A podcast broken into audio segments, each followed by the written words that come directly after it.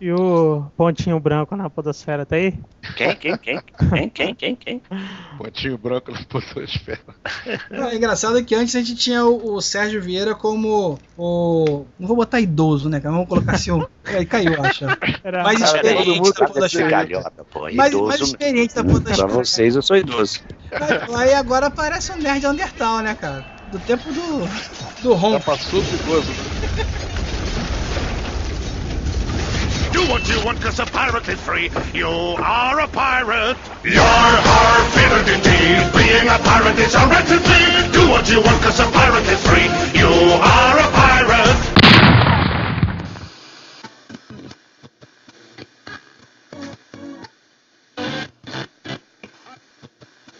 Tá legal, você que ligou e participou, muito obrigado. Vem chegando aí a voz do Brasil. Tchau, valeu!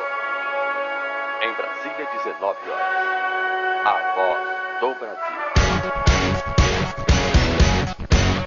Yo, Marujada! Eu sou o Michael, mais conhecido como Jabu Rio. Você está ouvindo o PirataCast 35, direto do baúpirata.com. E hoje falaremos de políticas, que Fala, Vossa Excelência sem decoro. Aqui é o Esquilo 666. e eu também tô aqui com o Júnior, Dr. Júnior. da Tavernia. Obrigado, Jabu. Fala, nobres colegas. Vamos aqui para o assunto do tema, né, Ilustre Jabu? Hum, tá bom, todo mundo muito formal hoje, não sei porquê, né, cara? Seria porque os dois convidados estão assim, vamos dizer, na felicidade? Seria isso? Olha só, depois de um podcast de brincadeiras de criança, trouxemos aqui. Brincadeira de veião, é. Estamos aqui com dois, vamos dizer assim, qualificados, né, convidados, cara, já que a gente quer falar de política e a pirataiada aqui é meio nova, resolvemos chamar Eu. dois.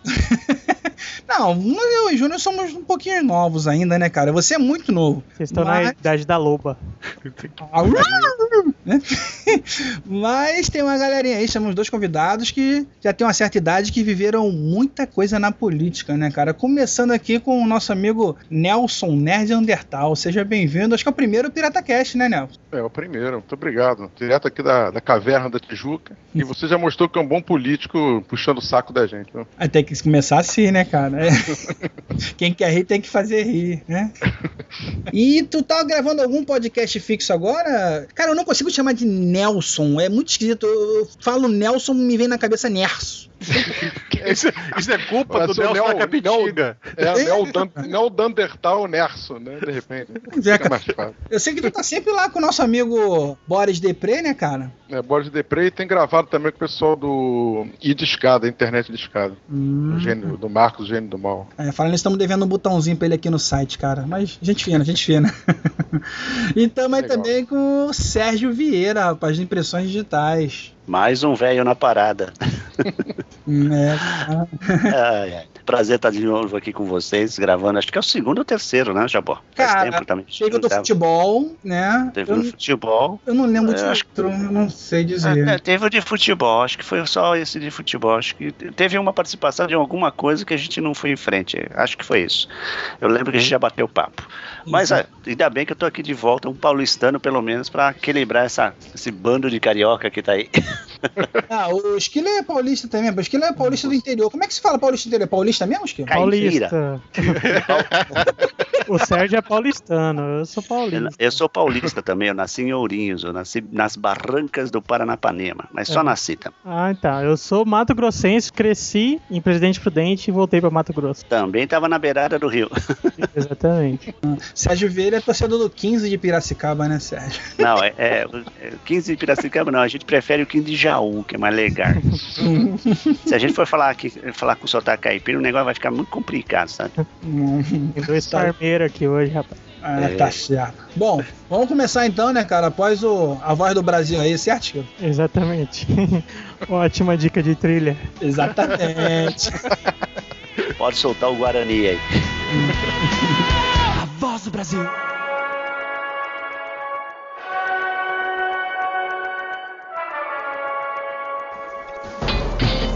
Você está ouvindo Pirata Cast, o podcast do baú pirata.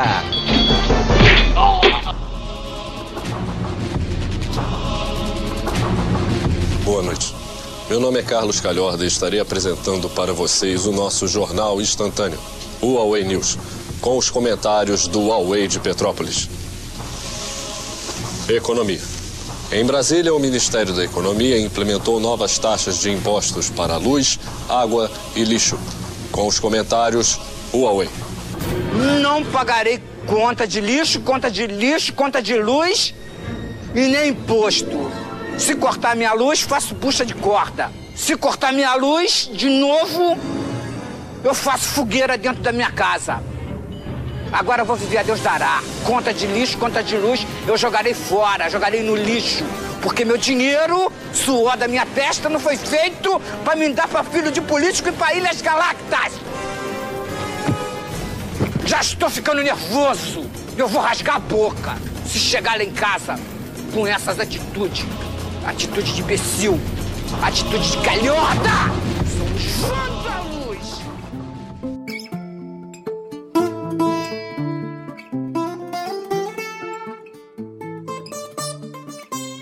Pra começar esse bate-papo, a gente tem que, acho que, definir o que seria política. Esquilo, o senhor saberia definir para nossos ouvintes? O que é política? Cara, eu sei dar a definição econômica de setor público aí. Depois de setor público, a gente vem na atuação da política, né? Que é a administração do setor público. Por que é necessário o setor público na sociedade? Porque existe o que a gente chama de falhas de mercado que são setores da economia que nenhuma empresa irá atuar, porque não vale a pena. Por exemplo, iluminação pública. Nenhuma empresa vai querer prestar o serviço de iluminação pública porque simplesmente ela não vai conseguir negar que ninguém utilize aquilo ali. Por exemplo, se você passar na rua, é muito difícil para ela te cobrar, ó, pague aqui 10 centavos porque você utilizou a minha iluminação pública. E são coisas também que teria free rider, a pessoa utilizaria sem pagar. Então, você é obrigado a pagar imposto sobre a sua propriedade, sobre a sua renda, tudo. E daí o governo te dá de volta, o setor público te dá de volta todas essas coisas que ninguém faria por você, porque não conseguiria é uma- cobrar. Esquilo, isso é uma definição política bem moderna, porque política não tem nada a ver com isso, na realidade, né? É, política pública é, um- é uma facetinha do que do, da, da ação do Estado, de um Estado. Né? De um Estado basicamente democrático. Se for um Estado ditatorial, não tem, não tem política, né? tem vontade imposta. Não, até, até mesmo no, no Estado autoritário tem política, né? Quer dizer, você tem uma política assim, mas ela é imposta, né? É- Não é uma, vamos dizer assim, é uma política do Estado. Então, eh, é uma ação do Estado, uma definição, há modos e maneiras de atuar em, eh, na massa, né? Na polis, vamos dizer assim. Que a política, a palavra política vem do grego polis, quer dizer cidade-estado. Né? Então, uma aglomeração de pessoas organizadamente regidas de uma forma orgânica, de uma forma eh, consensual estruturada. Isso chama-se polis, em grego, que é da onde saiu a palavra, a ra- a raiz da palavra política. Essa versão está mais ampla, né? Que é a versão, vamos dizer assim, vai, a filológica. É, na verdade, eu, eu que eu dei a definição do que, que é o setor público, né? Ah, não, mas eu já eu sempre fui anarquista, não precisa ter setor público. Anarquistas, graças a Dio. Já que você falou de anarquista aqui, deixa eu falar da parte jurídica do que seria política, né? No ramo do direito tem dois tipos de direito, né? Básicos, que é o direito natural e o direito positivo. O direito natural é aquele direito que vem da natureza do ser humano, e que permite você fazer qualquer coisa. É o direito, da- é anarquia, é o direito natural. E o direito Exatamente. positivo é a construção da sociedade através de pactos sociais que um pacto social é um acordo entre eu e você, que nós não vamos nos matar por aquele poço de água que existe na nossa terra e vamos compartilhar aquela água. Isso é um direito positivo, é um pacto social entre nós dois que a partir daquele momento começou a valer uma lei. E essa lei vai virar uma constituição futuramente. É, tem tipos de constituições diferentes, mas a, a base do direito é, da, político é a base do direito positivo, é a criações de limites entre os cidadãos da mesma cidade ou da mesma polis, como você disse aí. Olha só, vocês estão jogaram aí, um falou do setor público, outro está falando da parte jurídica. Na verdade, que tem também uma definição econômica que, se a gente for levar o pé da letra aí, na verdade é toma lá da cá, não? O que, que seria o tomar da cá? você- Tomar lá da cá é o famoso se você quer rir, tem que fazer rir. Você tá falando da corrupção? Não, a definição política hoje é isso, cara. Entendeu? O cara tá lá dentro pra ele ganhar e ele acaba tendo que ceder um pouquinho pra ganhar mais um pouquinho, cede mais um pouquinho pra ganhar mais um pouquinho. Basicamente, a gente vai cair lá nas definições antigas ainda de política, quer dizer, o homem, como dizia Platão, o homem essencialmente é um ser político. Isso. Isso. Né? Então, a partir disso aí, pelo que vocês, a, a que vocês colocaram, corrobora, corrobora com isso. Quer dizer, o, o ser humano, para se conviver em sociedade, ele foi obrigatoriamente a ceder certas coisas e acordar certas coisas com seus companheiros, tá? Dividir o poço d'água, né? Não sair na porrada que nem os macacos do Stanley Kubrick em 2001. Se bem que isso né? ainda ocorre, né, cara? Quando não tem o famoso decoro parlamentar, né? Exato. Mas aí coreano resolve decoro parlamentar na porrada mesmo, né? Ah, mas é, é- é bem por aí, quer dizer, o ser humano é um animal político porque ele tem a necessidade de entrar num acordo para poder conviver, para poder sobreviver. Quer dizer, é, o ser humano sempre sobreviveu por, por viver em bando. É a coesão social, né? É, o Isso. clã. E elege alguém, né, cara, de muito bom coração, um ser iluminado que tá ali pra ajudar então- a sociedade, né, cara? Ou então de bom coração, ou então com puta de um machado maior que todo mundo. Exato. Acertar as coisas na base da porrada, né? Mas a, a parte Eu- que você eu- já falou do, do jeitinho aí, do tomar lá da cá, na nossa política hoje existe isso, porque o Brasil é um país muito grande e há de uma, uma verba diminuta. E tem que haver essa negociação. Então, um, um partido Não, a tem que. verba não é diminuta, discordo completamente É disso. mal administrada, né? Ok, não, É concordo com vocês também. Eu não queria. então, eu queria deixar esse ponto mais na frente, mas concordo. Ele é mal administrado, o imposto é muito Amigo. alto, aquela toda história toda. Mas Não, é, é, é pessimamente distribuído. E- É pessimamente distribuído. E através dess- dessas, desses nossos clãs políticos estaduais aí, é, você tem a negociação lá dentro do Congresso Nacional para distribuição desse dinheiro, né? É creu na gente! É creu! Pagar tributo no Brasil não é mole, não. O que o governo cobra é uma barbaridade. E os recursos ninguém sabe pra onde vão. Não temos educação, nem saúde de verdade. Quem é honesto não quer a sonegação. Mas tanto imposto mal usado é maldade. Cada vez que eu pago um dá a impressão de que estou tomando ferro sem a menor piedade. Acabaram com a CPMF, mas aí veio o IOF, ó. É, é, a nossa realidade política de hoje é uma coisa meio uma excrescência, quer dizer, a gente precisa voltar um pouquinho, pensar um pouquinho o que é o Estado, o Estado de Direito, o Estado democrático, o Estado dentro dessa conformação legal que a gente conhece aqui, que é o lado ocidental, né, dentro do direito romano também, calcado no direito romano, que é essa estruturinha de Câmara Baixa, Câmara Alta, né, presidencialismo e tal, né, que é uma coisa nova, tá? Presidencialismo é uma coisa que não tem 100 anos, Isso. tá? Na verdade, É tem um pouquinho mais lá, porque você tem lá o presidencialismo americano que já tem quase. É, que é um pouquinho mais, que é um pouco, cento e poucos anos, Não, né? Mas isso. também não, não foge muito, não. Ah, mas se você pensar como mundo, né? O presidencialismo é uma coisa muito nova. Sim, sim, sim. Era Né? é basicamente isso. Reinos e ditaduras. Então, hoje em dia ainda continuamos com parlamentarismos, bastante parlamentarismo por aí, impregnado, eh, algum, algum presidencialismo e muito presidencialismo falso, né? Eu teve uma época, rapaz. A gente vai falar isso daqui a pouquinho, né? Provavelmente um pouco da parte da vivência da gente. Mas eu tive uma época que eu achei que o parlamentarismo seria muito bom aqui no Brasil. Inclusive na época, aquela época do plebiscito, né? Mas na verdade, É, a gente acabou, na época do plebiscito, ficar fazendo uma bazona tão grande com a gente mesmo, que a gente virou um Estado republicano, presidencialista e parlamentarista. Que na verdade, hoje o parlamento nosso manda mais do que o presidente. A gente discute isso também Não. na frente. Não, também não. Discordo. Vou te falar por quê. Porque, na verdade, no parlamentarismo, o primeiro-ministro tem poder de criação de lei. Aqui, o, prim- agora o presidente da República está completamente engessado na, na elaboração de leis. desculpa, desculpa, você está completamente enganado. Quem mais aprovou lei no- no- no- durante o governo Lula foi o próprio Lula. Sim, mas ele tem que aprovar lei através de, de organizações no políticas. Congresso e, antes, exatamente. Não, não, não, não, não, não, não. Não foi Não? decreto-lei, não. Foi Não, através decreto- de medida provisória. Sim, porque a medida provisória a gente tranca a pauta. Mas ele chega, a lei é sujeita à aprovação ou não no Congresso se se não for aprovada pelo Congresso, ela é rejeitada. Mas hoje, mas hoje em dia o Congresso nada mais é do que uma caixa de ressonância do Poder Executivo. Quer dizer, o que, que a gente tem hoje de discrepância nessa história toda é que a gente tem um Poder Executivo que executa, sim, o que? As próprias políticas, como? Através das próprias leis. Porque o Poder Legislativo, na realidade, é uma caixa de ressonância, uma área de aprovação do, do Executivo. Mas Nós estamos basicamente numa ditadura. a gente está assim hoje, Sérgio, porque a- o presidente tem a maioria do Congresso. Se ele não tivesse a maioria do Congresso. Não, não é questão de maioria, não. Não é Sim. questão de maioria.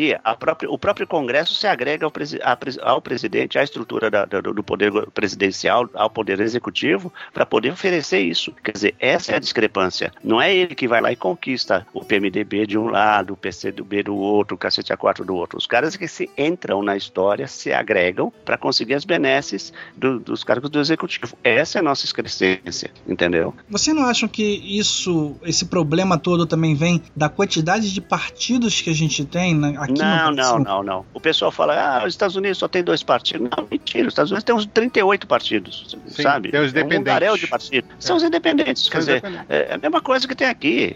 O que acontece é que tem, quem tem força política lá são dois partidos, ponto final, acabou. É, não sabia, isso é novidade pra mim. Tem mesmo? Tem, tem partido, tem partido nazista lá, tem partido comunista, tem partido maoísta, tem partido de tudo quanto é jeito. Tipo, é como se o PSDB e o PT aqui ficassem tão fortes que os outros não existissem de fato mesmo. Exato, exato. É, isso acontece muito no- nos procedimentos vai, é, atuais, no- nos processos partidários de alguns países, de uma bipolarização, vamos dizer, meio falsa. Quer dizer, até hoje em dia é muito engraçado, ninguém distingue muito bem democrata e republicano nos Estados Unidos, tá? Faz tempo isso. A ideologia já não existe, mas é só contra e a favor, né? É, quem vai um pouco mais a favor de uma distribuição de renda, quem vai um pouco mais a favor de aumento de impostos e concentração de renda. É, é essa flutuação de pequenos grupos políticos. E aí, por exemplo, na década de 80, 90, o grupo que sobressaiu foi o grupo republicano norte-americano baseado na indústria do petróleo. E tiveram quatro mandatos presidenciais de pessoas ligadas diretamente ao, ao mercado de petróleo. É, e, eu- e essa situação assim funciona bem enquanto a sociedade tá vivendo razoavelmente, né? Começa a ter muita pobreza, muito problema social, o outro lado ganha força, né? Esse é o problema que os Estados Unidos hoje paga pela política implementada pelos Bush. Isso. né? Estão pagando o que aconteceu de 20 anos para cá. Hoje não tem como ele fazer uma política, nenhuma campanha indo pro lado dos mais ricos hoje, cara. Não, tem, tem, tem sim, tem sim. Mas, mas- mas vai perder feio. Não, Não, não, pede não, feio lá, porque lá o voto não é obrigatório. Então, Não é obrigatório. o poder econômico lá manda mais do que o poder econômico aqui. Acredite se quiser. Mas lá tem um detalhe, lá o jogo é aberto. Isso. Então, o, o cargo de lobista lá é um cargo formal, tal. O cara tá lá no Congresso, ele faz lobby em favor dos plantadores de amendoim. E o cara lá, o senador e o senador júnior, são eleitos pelos plantadores de amendoim. E é claro isso. E ainda declara o imposto de renda ainda quanto recebeu dos contadores de amendoim, entendeu? Não tem Exato. por debaixo dos É- panos. Não, e todo mundo sabe que aquele cara tá lá para defender os plantadores de amendoim. Se ele não defender, o cara tira, troca, bota outro no lugar. Não tem menor perdão.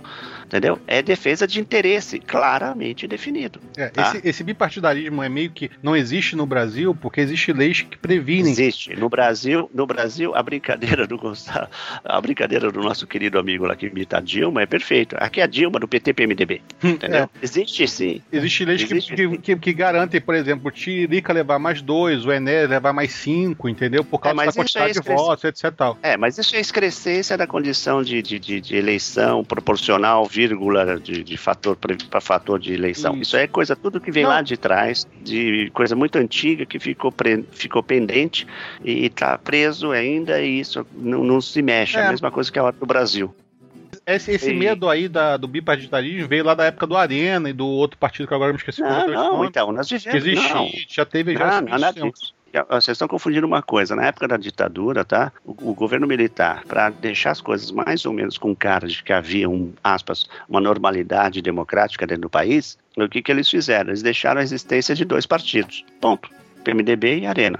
Quem mandava? Nenhum dos dois. Mas o- Os os militares não era da Arena? Não, os militares nunca foram da Arena. O militar era militar. A Arena era o grupo político que dava apoio a- aos militares. Ponto. Ah, sim. Quem não era contra estava do PMDB. Acabou, só isso. Mas aquele contra não é muito contra, não, sabe? Eu só discordava de É. vez em quando. É, É, estava, porque estava no, M- estava no senão era MDB, preso, né? estava preso, enforcado. Né? É. Não, não, senhor Júnior, nada disso. Dentro do PMR8, tava todo um mundaréu de gente lá dentro. Não, tinha, Tá. tô brincando, mas é aquela contra também que na época da ditadura militar brava, você não podia ir contra absolutamente. Tanto que houve solução de congressos, constituição do, do Supremo Tribunal Federal, prisão de, de vários ministros do STF, etc e tal. Não, então, eles eram contra o seguinte, era um posicionamento contra, né? Mas o que eles não podiam era se exacerbar no assunto. O que aconteceu? Muita gente eh, sumiu, né? Deputado sumiu. Deputado caçado, funcionário público caçado, perdeu os direitos, o cara que fugiu do país, senão era morto.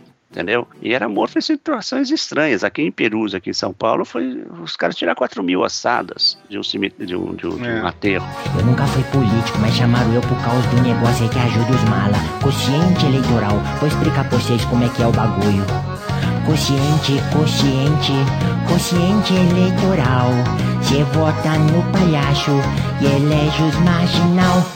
Eu tava lá trabalhando na TV, mas eles ajudou a conseguir 500 mil real pra eu gastar na minha campanha pra deputado. É que com tarde consciente eleitoral, quanto mais voto eu tenho, menos voto eles precisam pra se eleger. É assim, ó.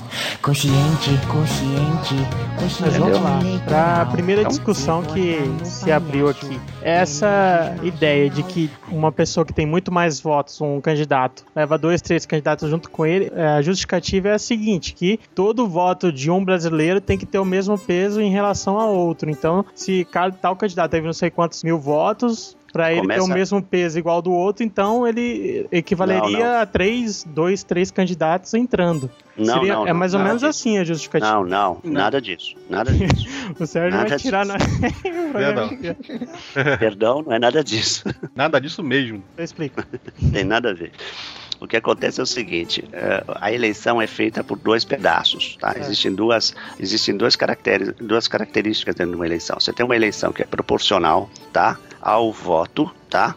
E o outro que é tem um fator participativo. Então, se eu tenho um partido que eu tenho 10 candidatos na jogada, os votos que esse partido recebeu, sendo no voto do nome do cara ou não, mas o partido recebeu o nome, esses votos têm, por uma proporcionalidade, são redivididos e são distribuídos. Então, se tem um cara que puxa muito votos, como por exemplo aconteceu com o Tiririca, dentro de um partidinho pequenininho, o fator de, de proporcionalidade desse partidinho pequenininho era muito pequeno frente ao PMDB, que tem um mundaréu de coisa, que é a quantidade de eh, inscritos, de participantes, de pessoas que são filiadas. E isso é que mantém a proporcionalidade. Então, com isso, o que, que acontece? Quando o Tiririca puxou um milhão de votos, ele precisava, para ser eleito, apenas mil, cento e poucos mil. Então, sobrou como voto de partido, que porque ele, ele era de um partido, dentro do partidinho, sobrou 800 mil votos. Isso permitiu que ele elegesse mais cinco caras do partido, porque ele tinha um fator tá, eleitoral agregado ao partido, porque o partido recebeu um monte de votos, então ele tinha direito a ter cinco, cinco deputados lá. Puxou Então, mais quatro. Eu acho Acabou. que você É só isso. a mesma coisa que eu falei, que, por exemplo, Não, esses não, não. 800 Agora mil tem uma votos. coisa. Não, tem uma coisa diferente. Por exemplo, meu voto aqui em São Paulo vale, É. vale. Meu voto aqui em São Paulo vale um onzeavos do voto do Acre. Tá? Pra- No Acre, pro pra cara eleger. presidente, você diz, né? Não, pra qualquer cargo. Não, pra presidente é maioria absoluta. É, você quem vai ganhar, Tem quem que vai ser, ganhar, né? tiver mais, que tiver Não, mais tem, não votos. é pro Estado, não é pro Estado, Não é pro tá? Estado. Presidente não é pro Estado. Isso. É, Os é, deputados vai federais deputado aí federal, que que senadores, é isso aí. Eu preciso de. Aqui em São Paulo precisa ter 11 paulistas votando para valer um voto do acriano. Ah, pra um deputado, assim, por exemplo, do Acre É, e um deputado de São Paulo. dizer, Entendi. Exato, porque tem uma discrepância, se- exatamente. Na Câmara dos Deputados teria que ver, por São Paulo ter 35 milhões de habitantes, teria que ter mais representante de São Paulo do que muito do mais representantes em São Paulo do que do Acre. Existe uma proporcionalidade nas câmeras menores ali, até nas câmeras maiores também, o Senado também. Em São Paulo acho que Também, existe três senadores ou quatro senadores, uma coisa assim, né? Mas aí tá, São e outros Paulo, estados são Senado- um ou dois. A Câmara Alta é diferente. A Câmara Alta são dois mais um, então são três. Então não, não tem, é por, por- é por unidade. Entendeu? Não é por proporcionalidade. Então Mas a, tem- a- a grande Câmara, né, que é a Câmara dos Deputados, que geralmente é essa discrepância muito deveria ser grande. proporcional. É Exato. proporcional, porque alguns estados têm poucos habitantes, então tem menos representatividade na Câmara de Deputados do que um estado que tem muita gente como São Paulo. É, e, nu- e nunca conseguiria disputar nada, assim, em termos de recursos, se fosse proporcional corretíssimo, assim. E- não, é- é- que ser- recurso não tem nada a ver com deputado. Para aí, mudou. É outra coisa. Tá? Sérgio tá, tá acabando com os paradigmas todos do Esquilo e do Júnior, hein? Tem nada a ver. Não, não, Não não. a. O- o- os deputados vão, vão fazer ah, proposições de leis, a criação de leis, entendeu? Mas- É legislar. É. Não vai fazer mais nada. Mas, mas existe legislação que vai abrir um, um recurso pra tal estado fazer não sei qual obra. Sim, mas aí É só o nome que mudou. Não quer dizer que eu vou Não, não, pegar mas é, é- é diferente você chegar no Tesouro Nacional e falar assim, me dá aqui um terço desse valor aqui que eu vou botar no meu estado, tá? É diferente. Eles fazem isso, sim, através de cargo do primeiro escalão do executivo, dentro dos ministérios, tal. Foi o que aconteceu lá com o nosso, com o nosso deputado pernambucano, lá que foi o, que, o que virou ministro, o cara pegou a grana, a verba e enfiou tudo na cidade dele. É, e também tem como o cara faz, criar uma lei, ou, ou na época da, da divisão do bolo lá do governo federal, ele chegar e, e instituir mais porcentagens para aquilo por causa disso ou daquilo do outro. Ou que nem mesmo está acontecendo com o petróleo aí, que estão querendo botar o royalties do petróleo no bolo de todo mundo. E, Então, para, para pra pensar o seguinte: o cara que inventou a história do royalty para o Estado com respeito a recursos naturais de mineração, etc., que aí o caso do petróleo entra nessa história, foi um puta de um malandro. Ele estava puxando a brasa para a sardinha do Rio de Janeiro. Não, mas em teoria, Sérgio, porque acontece. Porque só tinha petróleo lá. Não, mas Então, não, é, não, não é isso, não é isso. É que, na verdade, o petróleo, depois que é explorado, é um recurso mineral finito. E depois que ele acaba, tem um- todo um problema ambiental, todo um problema de relocação de mão de obra, todo um problema grande que esse dinheiro, em tese, e que nos outros lugares do mundo é assim que funciona, para chegar e recapitalizar, fazer acontecer, a- a- aplicar em obras um pouquinho. públicas, etc. e tais. O que acontece no Brasil Mas aqui já é recursos- outra coisa. Recursos minerais é do é, é federal, né? Do estado, né? É federal, não é do Estado. Então, esse é outro caso. Quer dizer, essa história do royalty aí foi criado, ah, é uma excrescência. A royalty se paga, que eu saiba, por propriedade industrial. Ponto. E parece que território marítimo também não é de propriedade do estado, né? É de pro- propriedade federal também, né? Não, mas isso é na aquela plataforma faixa continental, né, ô maluco? Não, mas tudo isso, pô, a faixa. a- a- Aí no Rio de Janeiro vocês têm a maior invasão pública, invasão mesmo, puxadinho em cima de área que no- a- na faixa lindeira costeira, pô. Não pode ter construção a, a 100 metros da praia. Mas aí São Paulo também na beira das Não, represas litoral- também tem. No, no litoral. Tem, eu sei, mas aí no Rio é mais flagrante. Você tem o, o litoral todinho do Rio de Janeiro ocupado. Mas você tem um Entendeu? litoral do Rio todo de Janeiro ocupado, porque na época que foi começou a construir essa bagaça, não existia lei nenhuma que proibisse isso. De- As leis começaram a, a aparecer depois. Não, não, eu tô falando, eu tô usando o Rio de Janeiro como exemplo, porque Não, a costa não, brasileira inteirinha tá assim.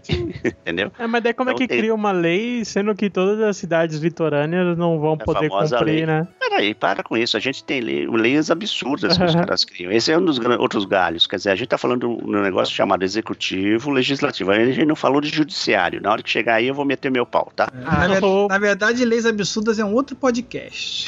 É, lei absurda que a gente tem, é que não falta aqui. Mas também a gente tem outra coisa que é o, o que eu chamo de o, o poder que não é o poder que não é democrático e é uma puta sacanagem que é o poder judiciário. Né? Ah, eu sim. posso ser preso por isso, posso ser condenado à prisão por causa disso, mas é o que eu falo. É uma puta sacanagem. É uma ação, é uma confraria, uma ação entre amigos e tá aí o Lalau que não me deixa mentir. Né?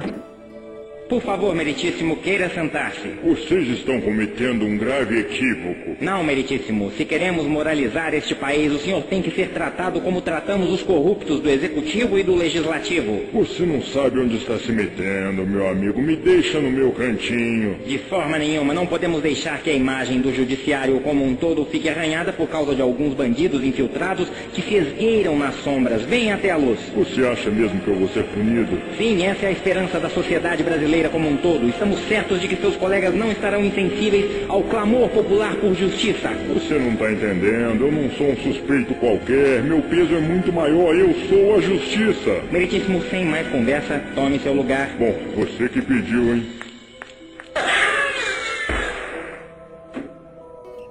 Você viu alguma coisa? Ah, bom. Assim, interessante que atualmente tá tendo maior pressão em cima do, do judiciário, né? Que eles não tinham um pouquinho, presta regulamentação atenção. nenhuma, né? Presta atenção. Você vota para vereador? Voto. Você vota pro síndico do teu prédio? É, nunca votei, mas deveria ter votado, né? Tá, tudo bem. Você vota para deputado federal, para senador, para presidente, para governador, né? Então você pega executivo, legislativo, você está votando, é democraticamente eleito. Quer dizer, você pode não concordar, mas o cara foi eleito pela maioria, ponto final, acabou, tem que engolir. Se o cara roubou, fez sacanagem para ser eleito, é outros 500. Mas a regra do jogo é democrática, a maioria vence, você vai ter que aguentar durante quatro anos, cinco anos anos, sei lá, oito anos, o sujeito lá defendendo os seus interesses. Essa é a ideia do legislativo. E o executivo ele está lá para cumprir aquilo que o legislativo define. Tem um poder que seria o poder de vigilância disso tudo e para dirimir qualquer tipo de confronto ou uh, indecisão, né? Só entra os é amiguinhos, né?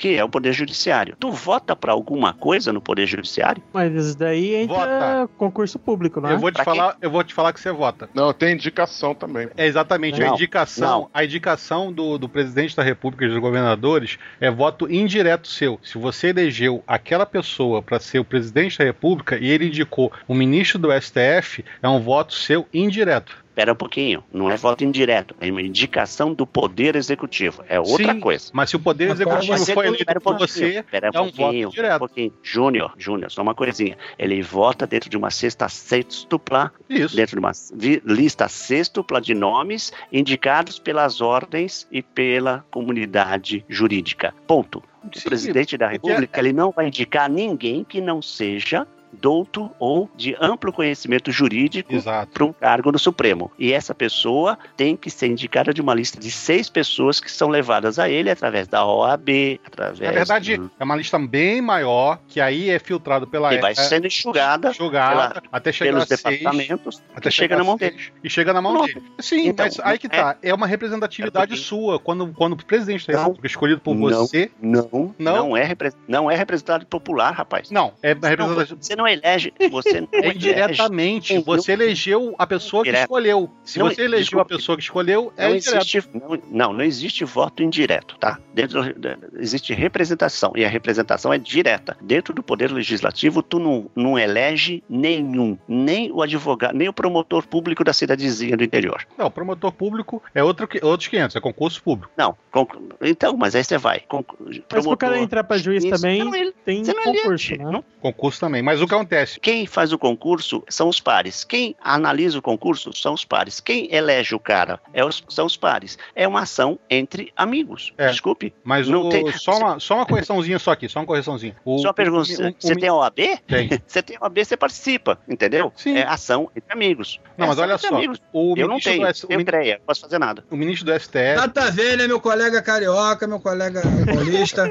o ministro do STF, o ministro do, o- e os desembargadores e os outros ministros também do STJD, etc e tal, é, embora possam ser de concurso público, de- podem ser juízes, desembargadores ou possam ser outra Mas coisa. concurso público, concurso Só, público só um é segundo, avalia- só um segundo. avaliador de só, conhecimento. Só, só um segundo, Sérgio, só um segundo. Por favor, a vez do nosso amigo carioca. O, o- também, também são eleitos, também são escolhidos advogados também, que não são concursados públicos. O tinha citado concurso público. Desembargador pode sair direto de ser um advogado, que pelo seu amplo conhecimento jurídico, ele vai virar desembargador sem fazer concurso público. Bem, eu sou o, o- Agora o Sérgio tem direito membro- à tréplica, por favor. É.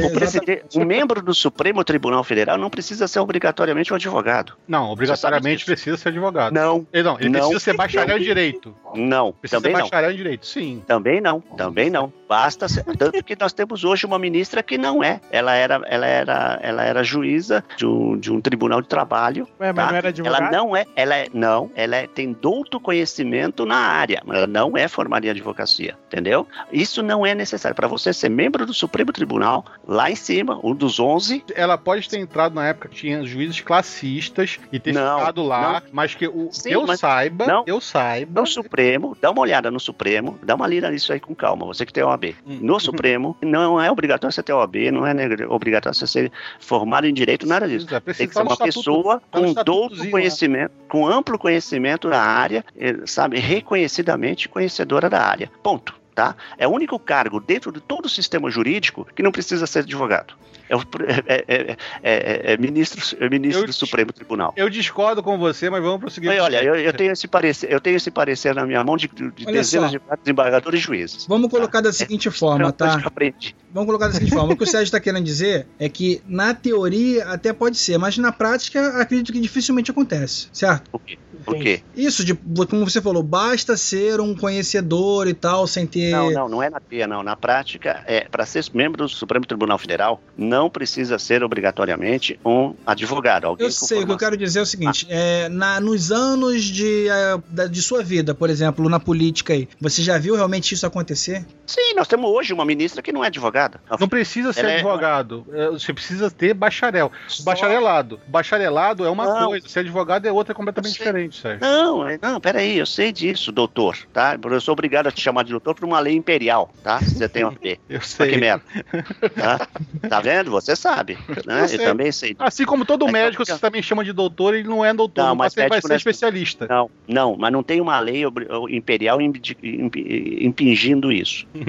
Não existe uma lei, não existe uma lei que indique que eu tenho que chamar de doutor um médico. Isso é um, um, um acrônimo associado aí por, por, ah, popularidade, vamos dizer assim. Pera, Agora, pera, vamos, vamos fazer, vamos fazer uma, uma apóstrofe aqui. É, Eu não sabia, é obrigado realmente a chamar um advogado de doutor? Tem uma lei imperial que ele tá falando, igualzinho que ele tá Mas o falando que, aí. que quer dizer lei imperial? Uma lei da época do Império Ah, tá. que ok. chegou e determinou que todo bacharel em direito é doutor. Ponto. Mas é válida ainda? É válida, não foi Ainda é revogada. válida. Você acha, que, você acha que algum advogado vai tirar essa benesse dele? E o atestado de babaca também? É, também. É por, é por isso que o Didi Mocó faz questão de ser chamado de doutor, né? Pelo que eu sei. Ex- Exatamente, é advogado, ele é advogado. Perceba quanto mais o tempo passa, mais a gente faz trapaça. Não vai ter fim. Eu nunca admito, vou lá pro plenário e grito ofendido. Os picaretas são assim. A culpa é de quem vota e elege quem não vale nenhum vintém. O Senado está imundo e a gente não presta satisfações pra ninguém. Nenhum de nós jamais dançou.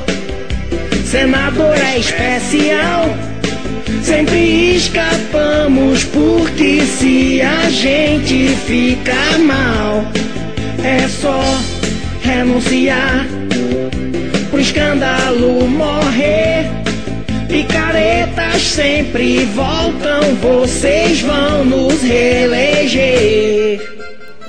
Agora, gente, posso puxar um assunto aqui agora, minha vez? Olha só, eu tô, eu tô tirando. eu- eu- essa Por favor, por discussão. favor, por favor, Meirinho, corte o microfone do, do nobre colega Júnior e do nobre colega Sérgio Vieira. A palavra ao doutor Nelson Nerd Undertal.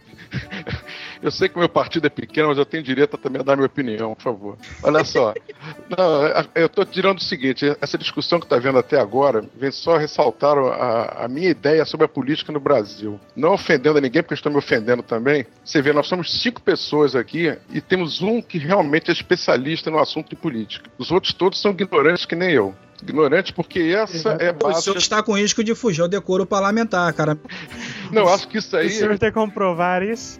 É, não, é porque você vê que há várias controvérsias, quer dizer, ou seja, a minha teoria é que o- a política nesse país aqui é baseada nisso aí, é que ninguém sabe nada e por isso eles se dão bem, porque você vai votar num camarada sabendo que ele tem o poder de indicar o camarada da- do poder jurídico, e o que, que esse poder jurídico faz? Ninguém sabe. Você vê num palanque uma pessoa fazendo um discurso, um, um prefeito, dizendo eu vou fazer isso pela cidade, vou botar água, vou fazer não sei o quê, e o camarada vota Mentira, no cara, não mas não sabe. É, e não sabe até onde é o limite dele. Sim, isso aí é o que. E- Esse, O esse cara é uma não das sabe coisas. quem vai botar luz na rua, não adianta o governador dizer que vai botar, porque isso é, é- é da prefeitura, e vice-versa. E você, é, eles fazem questão de deixar a gente ignorante no caso. Eu aprendi alguma Nelson. coisa agora, com 50 e tantos anos, eu fui fazer um concurso para o Banco Central, que minha filha estava fazendo, eu falei, ah, vou dar uma estudada, ver se minha cabeça ainda tá boa. Aí que eu fui saber quantos deputados são federais, quantos estaduais, quantos senadores. Cara, eu nunca tinha aprendido isso totalmente ignorante, votando sem saber o que, que é que dá por trás disso. Eu acho que isso aí é a grande meta deles, é manter o povo ignorante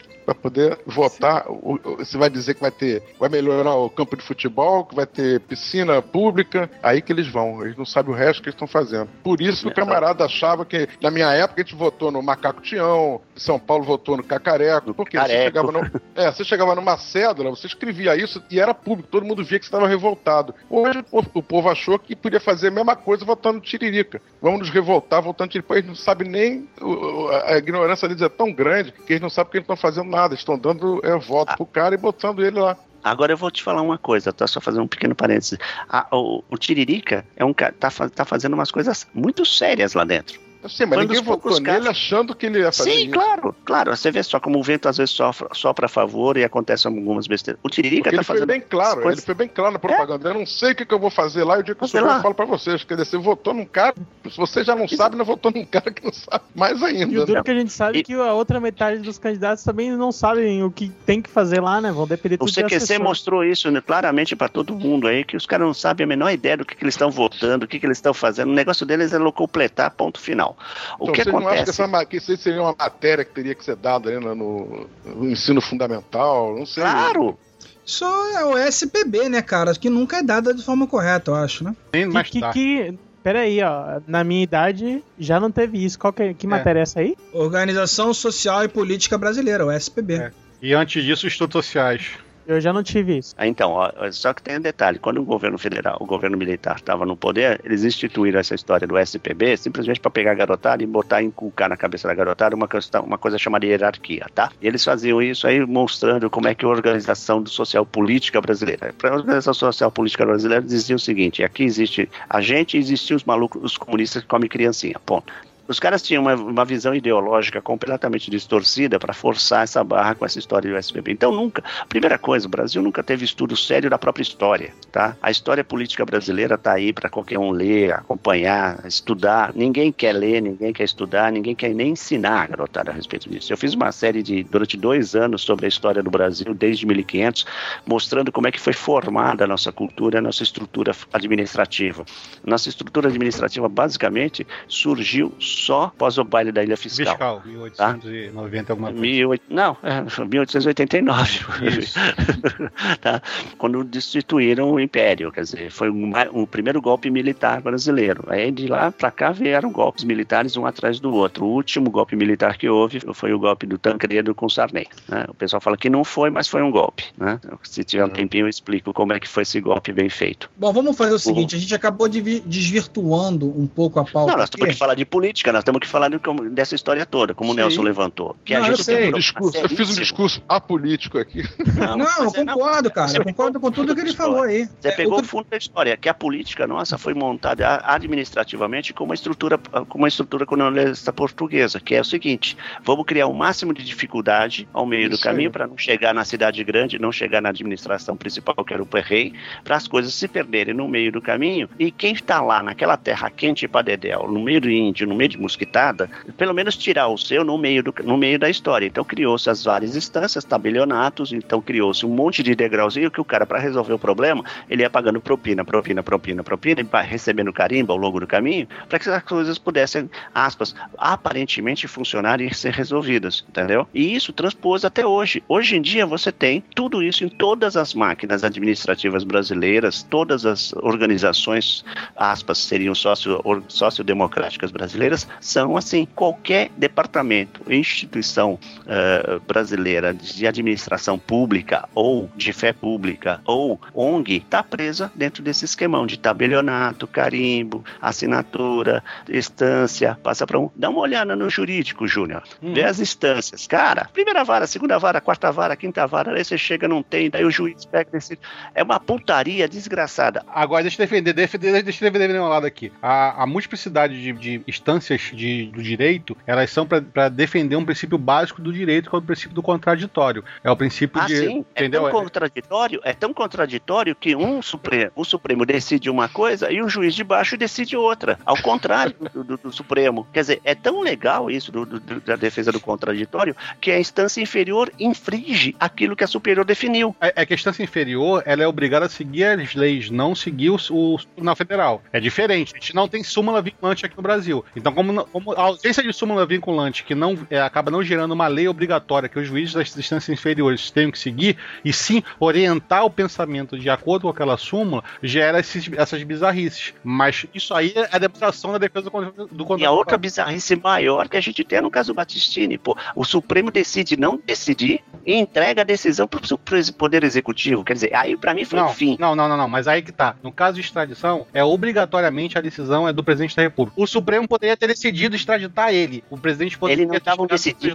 a extradição. Eles não estavam decidindo a extradição. Eles estavam decidindo se ele estava sob a, a, a juri- a jurisdição de tal coisa, se ele tinha, se ele era necessário, se ele poderia, se ele deveria ou não ser devolvido para as instâncias, as instâncias jurídicas. Mas aí Era outra coisa. O cara era invasor. O cara não era nem, nem natural daqui. Mas ou é seja, tá, ele era ele pediu asilo, Sérgio. É aquela história toda. O, o- ele, ele teria que ser extraditado. Entenda. Ele foi condenado em outro país. A legislação não se aplicava à legislação brasileira aqui, porque estava botando ele como aqueles crimes lá da Tudo bem, mas, aí, mas uma coisa, uma coisa fundamental foi rompida aí. O Supremo Tribunal Federal de um país decidiu não decidir. Não, não foi que decidiu. Isso pra mim foi, não, não, foi, foi, foi. E agora, um menos de três meses atrás, o Supremo, decidiu- o Supremo, o presidente do Supremo, para ausência de um, para desempatar, deu dois votos. Sim, mas aí foi Quer uma dizer, guerra política. Política valida, guerra política valida você fuder com a Constituição. é Não, isso. fuder com- na, verdade, na verdade, o Supremo Tribunal Federal, nesse caso aí, que tava querendo fuder com a Constituição Federal. Porque a Constituição Federal é bem clara. E quem, quem trata de casos de extradição em última instância é o presidente da República. Ponto. Não tem que ser discutido ou não. Quem assina o, o- o tratado de extradição é o presidente da República. Ponto. Entendeu? Ele executa, ele não decide. Ele decide, porque se ele nega, se ele nega a extradição, ele nega a extradição. Então, eles têm que decidir. Então, é, peraí, é esse que é o problema. O Supremo ele não decidiu, ele não falou assim, seu presidente da República, tá aqui a nossa decisão, extradite o sujeito. Ele, o presidente podia falar assim, não, o presidente podia falar assim, extradite-se. Mas o, o presidente da República. Ah, olha lá, olha lá a decisão do Supremo. O Supremo decidiu o seguinte: o Supremo decidiu encaminhar o empate, encaminhar o empate, a não decisão, e a decisão ficou por conta da presidência da República em função dessa lei, tal, tal, tal, que ele é que define. Então, pô, botaram a bola no pênalti, ele chutou pra onde ele quis. Por quê? O Supremo tinha a obrigação de falar: extradite-se ou não extradite-se. Nunca, jamais. A decisão é do executivo. não, a decisão no caso de extradição é do executivo, Sérgio. Não é decisão, não é decisão, é, homolo- ele homologa ou não. Seu maluco, olha só, eu vou interromper essa porra. Pera aí, olha só. A discussão tá válida, não essa porra desse podcast, caralho. Vocês estão tão malucos, vocês estão malucos, porra. Isso chama-se política. Isso chama-se política. A arte de influenciar a vida. Eu Eu tô rindo eu- faz tempo aqui mutado, porque. Jabu deu um golpe, deu um golpe. maluco, porra. Essa porra vai. Vocês estão falando 20 minutos aí, de repente o esquilo vai cortar esses 20 minutos todos de maluco de vocês aí. Pode cortar, pô, nós estamos discutindo. Oi, porra. Aguenta aí, cara.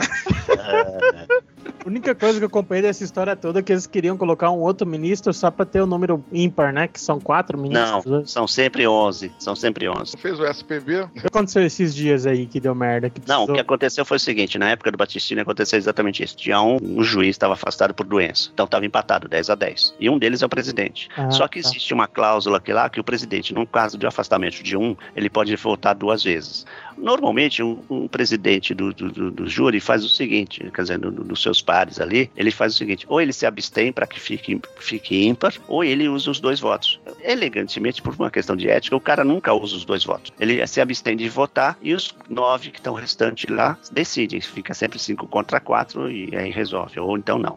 Aí, isso aconteceu no caso do Batistini. Eles, eh, o, o presidente falou, não, eu voto junto. Então, ficou cinco a cinco. Ah, ele empatou. Aí, na hora que ele empatou, ele falou assim, olha, como a gente não decidiu, decide o presidente. Pô, o presidente cobrou o pênalti do jeito que ele quis. Tá? É isso que eu falo, que é a minha briga que foi. O jurado Supremo decidiu não decidir. Pronto. Foi esse o caso. Isso é uma prática normal de todos os países presidencialistas. No último dia de presidente, até nos Estados Unidos, qualquer lugar presidencialista é assim. Sim. É, con- conceder indultos, graças, conceder soltar Sim, preso, sim. etc e tal. Você etc, faz tal, isso tal. todo ano tal. Mas aí o que acontece? Foi essa a atitude do presidente do, do, do- do- coisa que me deixou maluco com essa história. O, o Supremo decidiu não decidir. Ele decidiu empatar e jogar o- a, a batata quente pro presidente. Ó, tá empatado e você decide aí. Ele não decidiu nem a favor, nem contra, nem nada. Deixou empatado e passou pro presidente.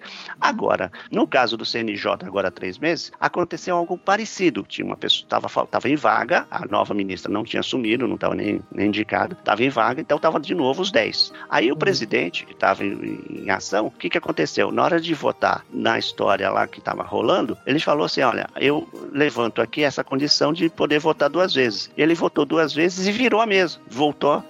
Então o que aconteceu? Ele desempatou, além de tudo, ele desempatou e deu ganho de causa pro outro lado, entendeu? Ele virou, ele trocou de voto até, que ele já tinha dado, tinha se declarado para um voto, mas não formalmente. E aí na- no meio do caminho ele pegou e virou o voto. E votou duas vezes, entendeu? Lançou mão desse, arti- desse artifício. Aí que ficou tudo danado. Logo depois teve o caso do CNJ, Mas- que era o caso lá do- mas- dos caras deram, deram habeas corpus. Mas então, por exemplo, no Poder Judiciário, que eu acho que é o, o poder mais técnico de- do, dos três aí. Porra pode- nenhuma, porra nenhuma. O, o Júnior sabe disso. Eu posso falar pra você que ele é o poder mais forte de todos os três poderes. Porque ele é capaz de chegar e destituir um presidente, é capaz de mandar prender um presidente, é capaz de, de Sim, ele é o mais forte. Ele é mais cancelar forte uma porque lei, entendeu? A lei não foi feita para ser seguida de acordo, de acordo com os juristas. A lei foi feita para ser interpretada. Isso. Mas mesmo com todos os defeitos, não é melhor o poder judiciário ser assim, ou por concurso ou por indicação do que democraticamente escolhido? Não, não, não, não. Por exemplo, você poderia assim eleger o,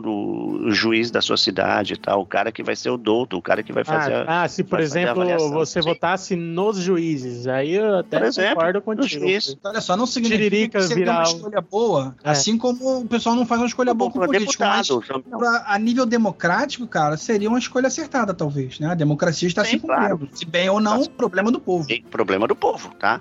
No caso do nosso jurídico, nos Estados Unidos é votado, sabe? O, o xerife é eleito, o, o promotor é eleito. Tanto que normalmente lá promotor é, vira prefeito. Ou entra no escritório foda de, de advocacia. Ou vira duas caras, né, cara? Eu ia Ô, ô. comentar isso, cara, no caso do Batman, né? Não vira duas caras, não, vira presidente. Você sabia que Obama era promotor da cidade? Illinois? Não serei reeleito. Nossa, quanto pessimismo! Ainda vamos reverter a crise! Que crise, os marqueteiros me alertaram, Hillary. Não há heróis sem supervilões. What? O Batman teria graça sem o Coringa. Não, Superman sem Lex Luthor. não. Homem-Aranha Eu já sem... entendi, mas o que tem eles a ver com você? É que pra me reeleger eu teria que ser o herói do eleitor, mas o azarado aqui perdeu todos os mega vilões da América. Really? Peguei Bin Laden, Fidel se aposentou, Gaddafi já era e agora perdi Kim Jong-il. Oh, God. Quem vai reeleger um presidente que não tem mais nenhum estrangeiro com roupas estranhas pra chamar de ameaça? Se a gente entrar na parte jurídica, por exemplo, eu, eu acho, eu, pensamento pessoal, que todo o. qualquer, qualquer órgão, desde o vereador até o senador, teria que ter pelo menos um curso de bacharelado em, em direito. Porque você começa a entender a lei, elaborar lei. O- é Uma pessoa que tem uma dificuldade, tem uma, é, um problema de escrita ou problema de elaboração, faz umas leis cagadas aí que gera problema em cima de problema. Pera aí, Júnior. Você, você conhece o você conhece o gabinete de um deputado? Conheço, conheço e eu, ve, eu sei o que tem lá dentro. Então, a primeira coisa que tem do lado dele é o quê? Assessoria? Jurídica. Ah, pensei que você ia Jurídica. falar da mesinha do pó. Não. Não, cara, mas eu, eu acho, você mesmo disse, Sérgio, que a as pessoas não sabem o que que, que que vão fazer quando são eleitas. E elas não sabem as capacidades que têm para elaboração de uma lei. Eu acho que teria que ter um curso, pelo menos, vamos dizer assim. Não, mas isso é, é que tá, é a questão Então, do preparo das pessoas. Eu sou engenheiro eletrônico, tá? E aprendi legislação, um monte de coisa, por força do meu dia a dia, da minha vivência. Eu sou advogado e aprendi a mexer em computador por força da minha vivência e experiência também, entendeu? É aquela coisa que a gente vai buscar atrás, mas a maioria das pessoas Sérgio não vai aprendeu pra, pra E concorrer eu sou arquiteto e não aprendi nada até agora. De...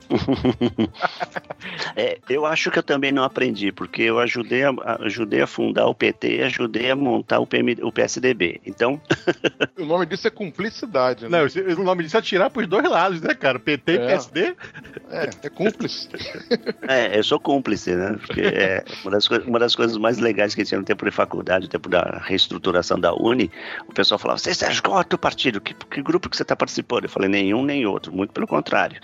Pra mim, se daí, daqui de dentro sair o pessoal anarquista, pra mim tá ótimo. Vocês têm que pensar politicamente, não é a questão de qual partido que eu tô vinculado, né? É a postura de pensamento político, que a gente foi, é a graúna, caso o pessoal não saiba, o desenho do Enfio lá, a grauninha, ela não tinha asa por um bom motivo. Vocês não pararam pra pensar nisso? Pensem. Era uma, uma ave que não tinha, uma graúna do Nordeste que não tinha asa, tá? Não sabia voar. De onde que é a Nunca graúna mesmo? voar. Eu me perdi, não consegui te acompanhar. Ele era símbolo do quê? Da geração sem asa, cara. A geração que não, não conseguia decolar. A minha geração é do no- do Neandertal. Ah, sim. Ei, mas já que já chegamos na parte mamilos do podcast, parte bem polêmica, o que, que vocês acham dessa parte da infidelidade partidária, por exemplo? Eu tô num partido ali, o partido não tá querendo me apoiar na minha próxima candidatura, não sei o que, e vou e crio um novo. Vamos lá, botar dois, Onde dois tá? na roda, PR e PSD, que foi criado porque. Você tá falando aqui no Brasil? Aqui no Brasil não tem partido. Na verdade, não Você tem ideologia partidária, né, cara? Você tem uma união de pessoas sem ideologia. Não, isso aí é uma abreviação, esquece. Te dá o nome de partido porque só por, por causa disso. O único partido que havia de verdade, tinha tabelinha, regrinha, leu, não leu, pau comeu, era o PT, que rasgou na primeira eleição majoritária dele, ele rasgou, entendeu? Mas era um partido definido, tinha linha partidária, tinha limites partidários, tinha regra para tudo. É, era o capital do Karl Marx todinho.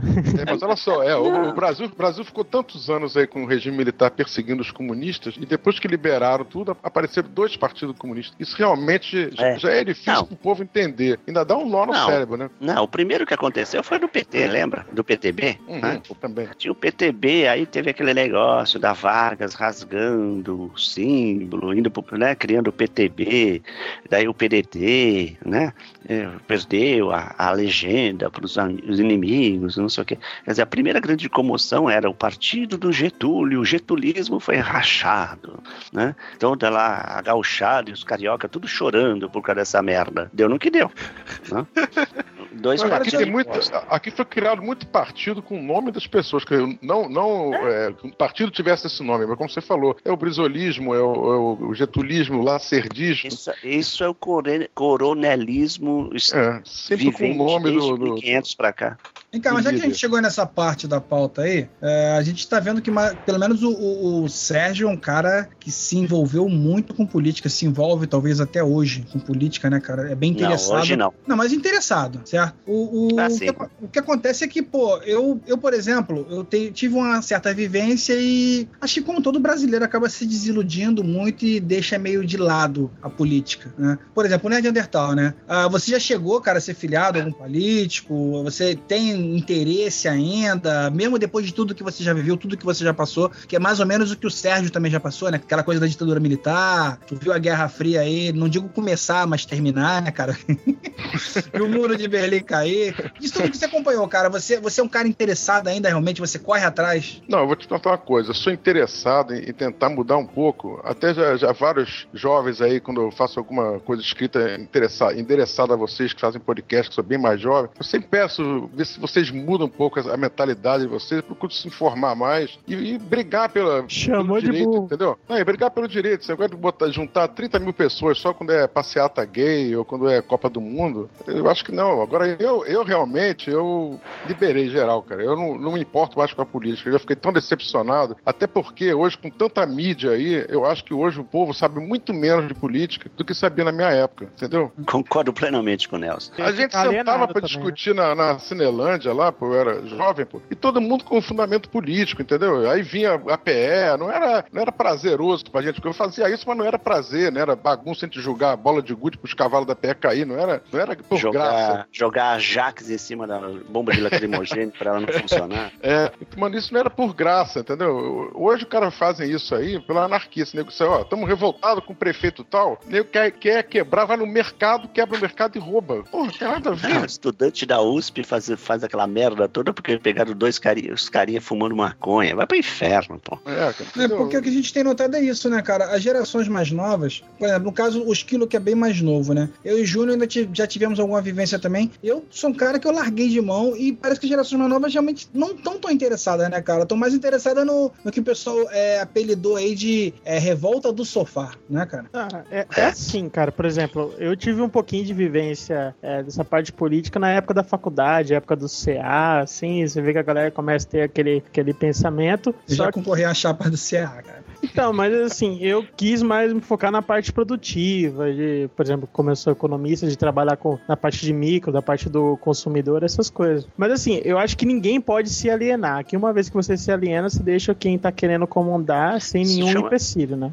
É, mas isso, alienação política não é só a questão de você chegar e, e deixar o barco andar politicamente. Por isso que eu falo, pô, dentro lá do meu pequeno podcast, desde 2006, eu falo sempre a mesma frase, todo o podcast, ó, próximas eleições, olho nos caras, porra, enche o saco do teu representante, não deixa o cara andar sozinho, saca? Apurrinha o cara, tem e-mail, tem o caralho a quatro, porra, porra, enche o saco do cara, sabe? Se você não cuidar do teu, não, não encher o saco do teu síndico, o teu prédio vira uma merda. E aí o pessoal tem mania de falar assim, bem, O esquilo, o esquilo não tem votou nem no síndico, o esquilo não votou porque é É. obrigatório. Se fosse obrigatório, ele votava no síndico. É, você vê só, tem, essa- tem essas merdas. O brasileiro tem essa, essa, essa, essa pecha, não é bem peixa, não. É viés mesmo. É o viés do, do Cara, brasileiro. mas, Do por exemplo, famoso, assim, esse problema não é meu, esse problema é do governo, governo que se vire. Pô, eu tô fudido, o governo não me ajuda. Tudo é, tudo é necessidade do patriarcado, sabe? Tudo é necessidade de que alguém resolva para ele os seus próprios problemas. Porra, o brasileiro ainda não aprendeu a ser uma coisa chamada cidadão, entendeu? Ele quer que se for da rua, ele quer que se for da calçada da casa, da frente da casa dele, porque isso aí é do prédio, o prédio que se vire, o resto é que pague. O cara tá pouco se lixando pro seu di- dia a dia como cidadão. Se a partir desse momento o cara tá pouco se lixando para ser pro seu dia a dia como cidadão, ele tá pouco se lixando para seu dia a dia político. E aí é que aparece essas ex- excrescências desses deputados que falam assim: legal, eu vou me sujeitar assim a ser filha da puta. Eu vou faturar lá e vou, quero que se lasque. Não, não tem imunidade parlamentar, outra excrescência, né? E aí o cara vai nessa brincadeira. O cara vai levando e, porra, o cara tá 25 anos sendo deputado. O que, que o cara tá fazendo lá? Obviamente ele tá se escondendo da polícia. Você vê, Sérgio, que no nosso tempo não tinha essa TV Senado, TV Justiça. Não tinha porra Hoje nenhuma. Tinha, tinha nada. Hoje tem tudo isso aí na mão da- dessa garotada aí, rapaz. E o pessoal. Tem informação na mão. O cara, se o cara abrir meia dúzia de jornal, tá? Se o cara Cara, não abrir meia precisa, dúzia de blog jornal- de. Não, você crítica, abre meia dúzia de... Não precisa, pode pegar a Veja, que é uma puta. é Você vai defender a Veja, né? Não, é maniqueísta pra caramba. Eu acho que, olha, vocês têm que ter bom senso do seguinte: se você abrir um jornal e ler o jornal e acreditar no jornal, você tá fudido. É, qualquer, qualquer publicação ela representa a mentalidade do editor-chefe. Exatamente. Então você tem que ter o bom senso de ler nas entrelinhas. Então leia o que o cara tá falando, assista a Fox, leia o Estadão, leia a Assimile Folha. a informação e crie a sua opinião. E né? avalia. Agora, não adianta nada o cara acreditar naquilo. Você vê só, a Dilma tá fudendo. Fudendo quem? Porra, cara, ela tá lá. O porra do ministro tá lá fazendo outro negócio da outra ponta. Ninguém é vestal. Ninguém é bobinho nessa história. Todo mundo sabe o que pode acontecer. Não dá pra controlar. Não dá pra controlar. Charges.com.br apresenta cinco tipos desprezíveis de candidatos a vereador. Um, jovem nervosinho sem proposta nenhuma. Chega disso tudo que tá aí, tá na hora de eleger alguém que vai fazer tudo o que tem que ser feito. Minha luta é acabar com tudo isso que tá errado. Dois, candidatos que batem recorde de promessas demagógicas por segundo. Mais creche, melhor educação, transporte público de qualidade, segurança nos bairros, mais empregos, casas populares, água e esgoto para os bairros carentes. Três, candidatos que acham que merecem seu voto só porque fizeram aquilo que foram pagos pra fazer. Olá, eu sou a filha Herminda do posto de saúde. Em um ano no balcão de atendimento, encaminhei 1.825 pacientes. Quero continuar trabalhando por você. Quatro, candidatos que usam em vão o nome de Deus para sensibilizar os fiéis. Olá, eu sou o irmão José. Não vou trabalhar por você, vou trabalhar para Deus. Mas como Deus não tem título de eleitor, é ele quem pede seu voto. Cinco, candidatos que colocam os filhos pequenos no horário eleitoral para sensibilizar você. Na Câmara, serei a representante da família. Vote Lambisgreia. Vote na mamãe. O número dela é 6982. 72. Ai, 72.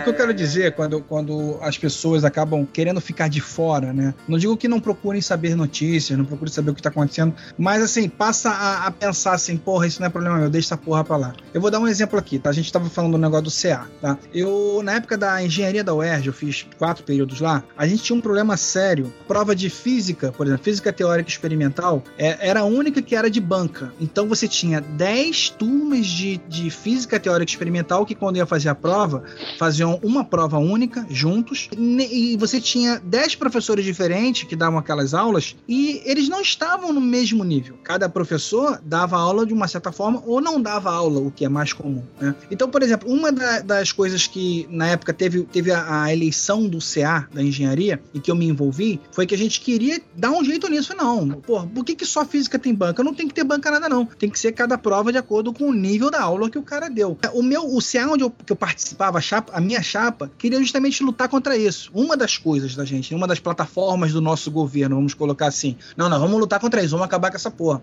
Cara, com 10 dias de reuniões e faltando acho que uns 15 dias ou 20 dias para ter a eleição, ah, os caras que estavam ali para lutar contra a prova de física teórica experimental já estavam se filiando junto ao PSTU e já estavam querendo arrumar é, coisas fora da faculdade para crescer politicamente. Então, sabe, eu vendo aquilo, eu falei, porra, cara, a nossa luta é aqui dentro, é essa merrequinha aqui. A gente não tem que se resolver com porra nenhuma lá fora, a gente tem que resolver o nosso problema aqui dentro. O CA é pra quê? Centro acadêmico. Porra, eu não quero saber, como o Sérgio tá falando aí, infelizmente, tá? Mas eu não quero saber do buraco que tá em frente à porra da UERJ. Eu tenho que saber o que tá dentro da engenharia da UERJ, do centro acadêmico da engenharia da UERJ, entendeu? Então, esse esse tipo de coisa, cara, você começa a ver e você começa a se desiludir. Você fala, porra, não adianta eu lutar contra, porque o cara que tá ali, ele quer mamar na teta de seja lá de quem for. Mas eu acho o Foda. seguinte, deixa eu dar uma opinião dessa, a opinião minha pessoal. Quando todo mundo desistir de participar da política, primeiro de tudo, você não consegue participar da política se você dá bom dia pro seu vizinho, você está sendo político. Ponto. É, se você quiser desistir da política, a pessoa interessada, como o Sérgio, como o Nelson, Neandertal, é, o Esquilo, o Jabur, eu, gente quiser desistir completamente, achar que nunca vai mudar nada, aí que não vai mudar nada. Vai continuar a mesma coisa e só vai piorar. Você tá naquele ditado, né, Júnior? Para ver a escuridão, só basta que não haja nenhuma luz. Exatamente, ou aquela parábola do, do, do beija-flor que tentava apagar um incêndio, o elefante passou do lado. O que, que você tá fazendo? Ele tá fazendo a parte dele, cara. Não importa que se você seja um beija-flor tentando apagar um incêndio numa floresta com uma gotinha de água de cada vez. Mas quem sabe, aquela, aquela seu espírito de querer mudar alguma coisa, aquela vontade sua de que, demonstrar que aquela coisa não tá legal, vai influenciar outras pessoas a pensar da mesma maneira que você. E vai chegar um ponto que vai mudar. Entendeu? A política, a política democrática é exatamente isso. Enquanto na, na, na ditadura você às vezes pode ter durante um período de ditatorial ou um período de realismo, qualquer coisa do tipo, um bom, é, um bom, um bom rei ou um bom ditador, é, na democrática só depende da, da população ter um bom presidente, entendeu? Então eu acho que é isso que a gente tem que mudar. A gente não pode desistir. É ruim, é chato, desanima pra caramba, mas quando a gente desiste da coisa, a coisa desanda mesmo de vez. Agora eu só queria saber uma coisa, Júnior. O que, que seria um bom ditador?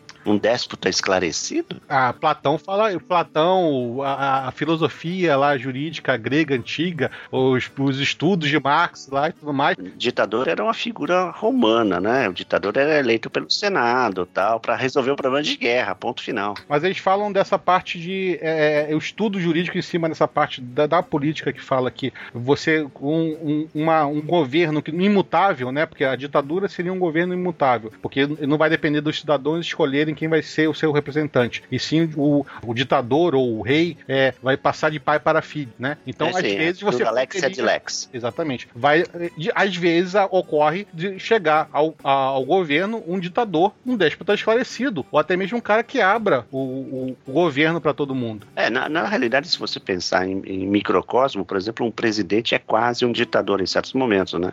Que a decisão, como aquilo que você colocou, a decisão dele de extraditar ou não é dele. Então ele vira um, tem um momento ditatorial que ele não está observando nenhuma vontade Cara. nem de um lado nem do outro, ele simplesmente decide se vai extraditar ou não uma pessoa. Essa coisa de déspota esclarecido, bom mesmo, na verdade, só existe no Superman, a foice e o martelo, né, cara?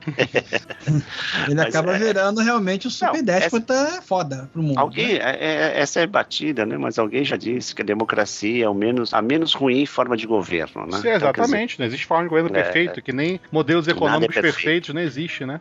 Agora, eu acho que, eu acho que toda essa questão de política que a gente estava tava pautando aqui, então, tava, acabou entrando e, e passa, caindo muito dentro da realidade brasileira, a gente não, não falou de política de um modo mais universal, passa mais por um caminho aqui no caso brasileiro, que eu bato muito nessa tecla, que é a cidadania. Né? O ser humano ah, brasileiro aqui, dessa, desse novo final do século XX, final, começo do século XXI, não pegou bem ainda essa questão de cidadania. Eu até falei no Papo Pirata, Nelson deve ter ouvido, que, que se dane que o Mega Upload caiu por causa disso ou daquilo outro. Eu não me importo com isso. Eu, eu me importo exatamente com o meu direito de eu poder acessar informação numa rede mundial. E, e o Estado querer começar a meter a mão nisso porque tá vendo que tá complicando a vida deles. Isso que eu me importo, entendeu?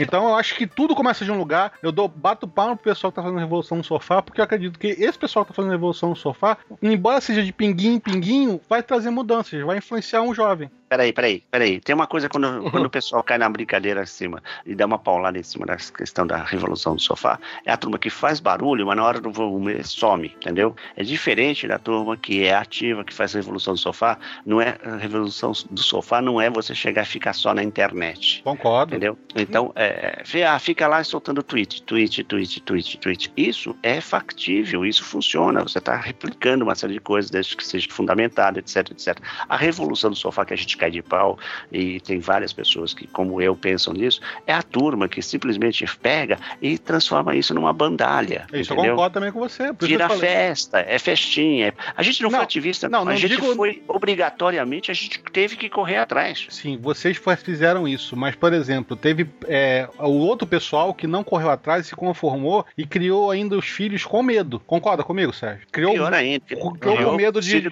criou, criaram os filhos na ignorância.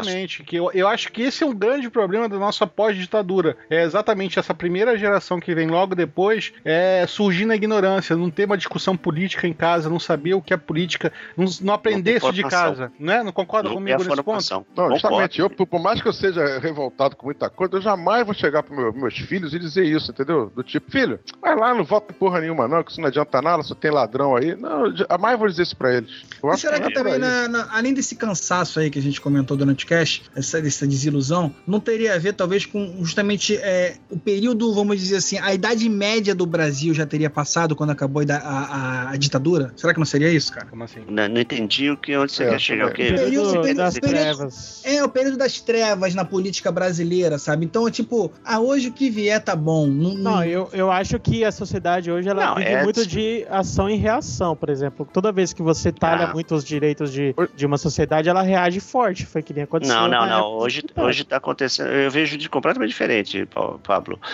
O que eu tô vendo hoje em dia é exatamente a displicência política. Não, mas por cidadã. exemplo, na época que por começou a falar do sopa. Não, surgiu- não, isso aí, é- esquece. Isso aí é primeiro mundo, é um núcleozinho desse tamanhozinho, sabe? É, uma- é um grupinho muito pequenininho que é a gente que tá aqui na internet. Ponto. Mas você não acredita que a sociedade é muito de, de ação e reação? Esquece, na hora que ela viu. Le- levar pro lado pessoal, entendeu? Quando atinge ela, que ela que tenta se movimentar.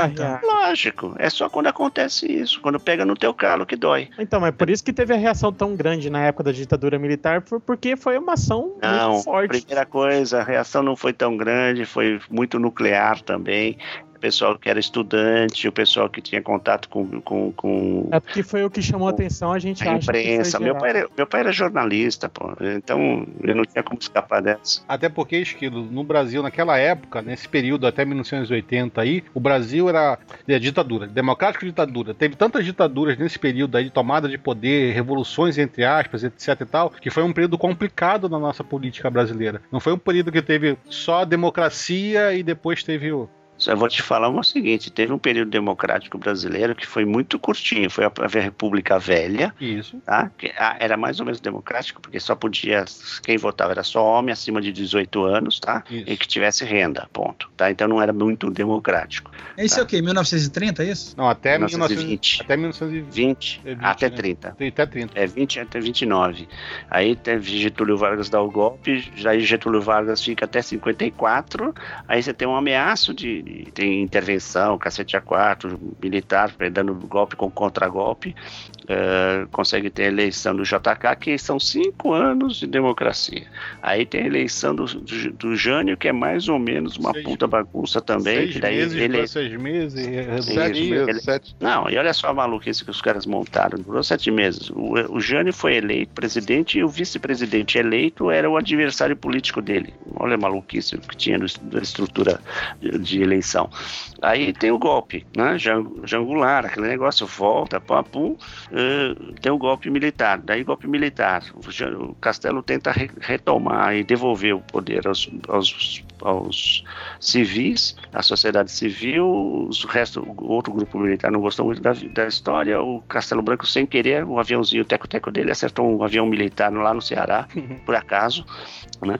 O Garrastazu Médici uh, o- assume o poder, tem tríade, fica doente, fica os três, os três ministros militares ficam no poder, institui o AI-5, aí entra o, o Médici na, na brincadeira, eh, continua com, com o Geisel, entra o João Figueiredo, isso a gente já está em 80, aí eles vão lento e gradualmente tentam fazer uma brincadeira de anistia, que não é bem anistia, deixa os caras entrar, mas cola todo mundo neles, Aham. ninguém se mete a besta, fica todo mundo meio que meio em cima do muro, tá? Aí acontece o esquema do Sarney com, com Tancredo, Tancredo é eleito presidente, o Sarney é vice-presidente, porque tinha que compor com o grupo militar, aí o, o Tancredo morre antes de assumir. Legal, como não assumiu, não tomou posse, não tomou posse, não foi meio misteriosamente, ele ficou até meio doentinho, né? É. Mas também morreu, né? Aí, eh, misteriosamente, ele não tomou posse. Como ele não tomou posse, ele não foi diplomado. Alguém que não foi tomou posse e não foi diplomado não assume o poder. É, mas, mas e nesse ponto aí eu já vou dar uma discordância, porque se ele não tivesse assumido, teria voltado de novo os militares e aí não tinha mais. Não, mas ele não assumiu. Eu Quem- sei, que que assumiu foi o Sarney. Que não deveria ter assumido. Mas eu, Porque eu, eu- eu prefiro ter do Sarney ter assumido e ter aberto a democracia do que chegar e voltar pro governo dos militares. dizer uma coisa, quem disse que ele assumiu e abriu a democracia? Não, que- através dele que começaram a ter as eleições diretas. Que Se- di- quando? se- em Quando? 90. Em Em 90. 90, quando ele saiu. Sim, mas foi ele que, com- que- ele que compôs a Constituição. Ele que, ele que teria preparado a transição? Ele que teria preparado a transição, exatamente. Tancredo tinha um compromisso fechado que era o seguinte: ele assumia como presidente e convocava a eleição direta em dois anos. Eles levaram mais quatro anos, cinco Levou anos. quatro. O Sarney levou cinco, porque o Sarney pediu cinco anos, lembra? É, E 85 o, ele foi até e o 90. Congresso, e o Congresso levou mais cinco anos, deu mais um ano para ele. Ele foi mais cinco, foi mais cinco anos de ditadura. E o mesmo grupo de poder ficou aceso, ficou, no, ficou nos lugares. Os caras fizeram toda a transição do jeito que eles queriam. Então, só em 90, com a eleição do Collor, é que aspas voltou à democracia e voltou uma democracia burra, porque os paulistas aqui ficaram com medo do Lula e elegeram o Collor. Deu no que deu. É, pois é. Se tivesse eleito com o Lula naquela época, o Brasil hoje seria diferente. Concordo com você nesse ponto também. Diferente pra melhor ou pra pior? O que, que vocês Pra acham? melhor. Pra Eu melhor. acho, mesmo isso? pra melhor. Eu acho que daria para melhor. Não porque o Lula ia fazer uma coisa melhor. O bode, pre... o bode ia sair da sala, entendeu? Sei, cara. Eu acho que não tinha estrutura nenhuma na época, não. Mas sei lá. Ia quebrar o paradigma. Porque o que acontece? Todo mundo que chega no poder dentro de uma estrutura que está viciada vai ficar viciado. Desculpa, cara, é, é- é- é regra de jogo. Se alguém aí já, já, fez, já foi gerente de um departamento, entendeu? Se você entra num departamento de várias pessoas, 20, 30, 40, 50 pessoas, e esse pessoal tá viciado, se você não entrar e cortar a cabeça dos líderzinhos rapidinho, não ser um ditador, você vai estar viciado em uma semana. Em, em um mês você tá no, tá no jogo, tá fugido. Você Tá não na mão tá deles. O ponto do Lula em 80 em 90 foi exatamente. A, se ele tivesse eleito ali, ele não teria, para ganhar uma eleição, se comprometido tanto com quem Não. se comprometeu para Não, mas em 90 ele não estava comprometido com nada. Exatamente, é isso que eu falei. Em 90 ele estaria bicho solto, estaria livre, Ele não estaria tava comprometido. porra louca em 90, se o Lula Não, não é- entrasse na não, primeira não. eleição, cara. Não seria porra louquice, não. O que aconteceria é que, Eu também ele- acho que ele- o Lula sempre foi um cara muito inteligente e era um cara im- imbatível em mesa de negociação. Muito provavelmente Exato. esse cara ia chegar, ganhar, sentar e falar assim, negada, vamos arrumar a casa, ponto. Entendeu? Ainda hoje o Lula tem quase 80% de, de, de popularidade, já saiu da presidência já há quanto tempo? E se o Lula conseguir botar um do PT na prefeitura de São Paulo hoje, ele vai virar Deus. Depende, depende. Mas eu, depende. eu acho, eu acho que a é juventude, eu acho que a juventude naquela época que estava votando também era super, foi- foi que ficou no meio do muro mesmo. Era mais desinformada do que a de hoje e menos informada que a nossa época. Não, de quando, Nelson? Em 90? Você tá falando? É, não, na, na- na- na- na primeira eleição que teve, a do Collor. A do Collor, foi em 90. Eu acho que ainda tinha mais vontade, mas tinha menos Não, informação. não é, não. Não, Aquele não é pessoal isso. naquela época estava mais sofrido, tá? É um pouco diferente. Eu acho que aquele pessoal da década de 90, quem estava votando, por exemplo, não podia votar menor de 16. Eu vi uma Não, mas juventude é- muito manipulada ainda pelos pais. Os pais não estavam Sim, era um pessoal, não, era um pessoal que vota, tinha Papai, em quem 70. que eu voto? Entendeu? Porque É, não sabia assim. de nada. E também o medo também, né, cara? O Collor conseguiu jogar o medo do comunista que Aí a criança. galera nunca tinha votado, era novidade pra todo mundo era o pessoal, votar. era novidade para todo mundo é outra coisa. Era uma geração que tinha nascido em 70. Então tinha um também. monte de pai apavorado, né? Era a turma dos pais é. apavorados. Lembra Ah, que não, foi volta apavorado desses caras ainda não. que- é. Ah, o exemplo foi a, a Débora Duarte, apavoradinha do Brasil, lembra? Uhum. Eu tenho medo, eu tenho medo. Não, isso é Regina Duarte, Regina Duarte. Regina Duarte, Duarte, desculpa, foi a. Regina Duarte que fez a apavoradinha do Brasil. Isso- ela chegou que lá que é e- isso? Eu não, eu não sei. Ela, fez, ela se declarou com medo de que o Lula, o Lula ganhasse. Lula ganhasse. Foi o É. CEA que fez isso. Só que isso não foi em campanha. 90, não, cara. Isso foi depois. Foi Acho que foi em 95. 95, 94. é. 94. Mas em 90 também teve essa campanha do medo também, do que, Também. o que o Lula faria com o Brasil, entendeu? Então Exatamente. foi por causa dessa campanha do medo que, o- que o Lula não ganhou. Ah, inclusive na última campanha ali, que o Lula utilizou a mesma técnica contra o Serra sobre a questão do medo, eles até reutilizaram uma capa de uma revista da época, né? É, do negócio do medo. Mas o que acontece é que o Lula foi.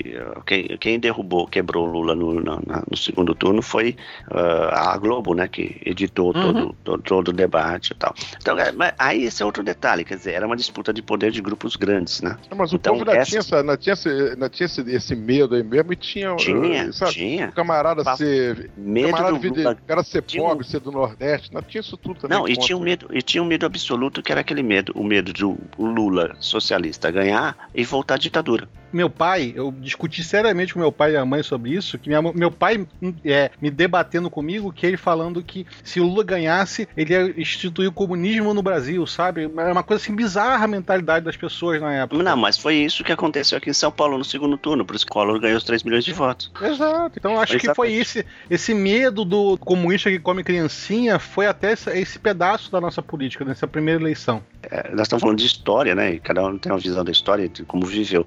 Mas é uma história recente. Isso é uma, é uma das coisas que o pessoal também, dentro da cidadania, o pessoal tem mania de esquecer. Tá vendo muito revisionismo da história recente brasileira. Então eu tenho até medo dessa garotada aí que tá aprendendo coisa errada. Tá aprendendo coisa por Wikipédia. Né? Que é Gente, complicado. Pelo amor de Deus, tem muita fonte de, de informação, sabe? Livro, livro, tá- pode não estar disponível ainda na, na- na- nos, no- nos distribuidores de e-book por aí, mas tem muito livro sobre história recente brasileira, do- tanto no nível político como estrutural, social. soci- Pô, tem muita tem, coisa. que criar uma, Então, tem que criar um interesse, uma, uma base porque a criança se interessa. Mas aí que tá, Senão- é a questão, é, é- aí cai naquela brincadeira do poder da, da estrutura educacional, que é até mundial. A garotada está sendo ensinada no Brasil a, a estudar matemática, português e ciências. Muito mal português, muito mal matemática, muito Aí, mal o ciências. que já é bom, né? Antiga... Não, o Brasil sofreu é muito péssimo. porque não É conhece. péssimo. Se o, garoto, se o garoto é um excelente bailarino ou então um excelente desenhista, a primeira coisa que ele, que ele escuta com 8 anos de idade, para com isso, essa merda não dá dinheiro. Não, mas ô, mas ô Sérgio, com você tem que com concordar comigo que o Brasil sofre muito com o problema de que a educação básica no o pessoal não aprende nada de matemática e ciências técnicas, né?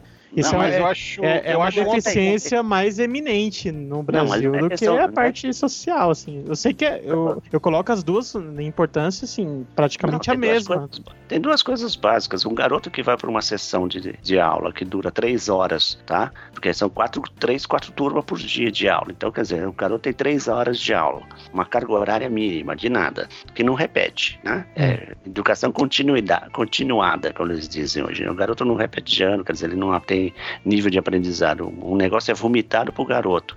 Matemática, português e ciências, no básico, né? Geografia, um pouquinho de história, lá, lá, lá, lá, lá. Garoto não tem formação, formação artística, não Crítica, né? formação musical, crítica nenhuma. É que treca vomitado. O garoto vai pra sala de aula porque o pai recebe bolsa, bolsa, bolsa, não sei lá, quanto. bolsa Enfim, família. né, cara? Eu acredito que. Enfim, é... uma merda completa. Quer dizer, Eu que o cara com 14 anos de idade, ele tá roubando no, no, no- em Copacabana, Katsu. Agora vai ser obrigatório música de volta, né? Claro, tem que ser obrigatório, tem que ser música obrigatória de volta, dança obrigatória, teatro, tem que ser. É, é, para mim é, é, é- é fundamental que tenha cultura geral na base, entendeu? Tem que ter aula de filosofia, não pode se chamar de filosofia para um garoto que tem 7 anos, 8 anos, 9, 10 anos de idade, mas tem que ser a história, da, da- a história do, do- do estudo filosófico, da sociologia. A garotada tem que ver o que, que é o mundo acontecendo e tomar suas opções.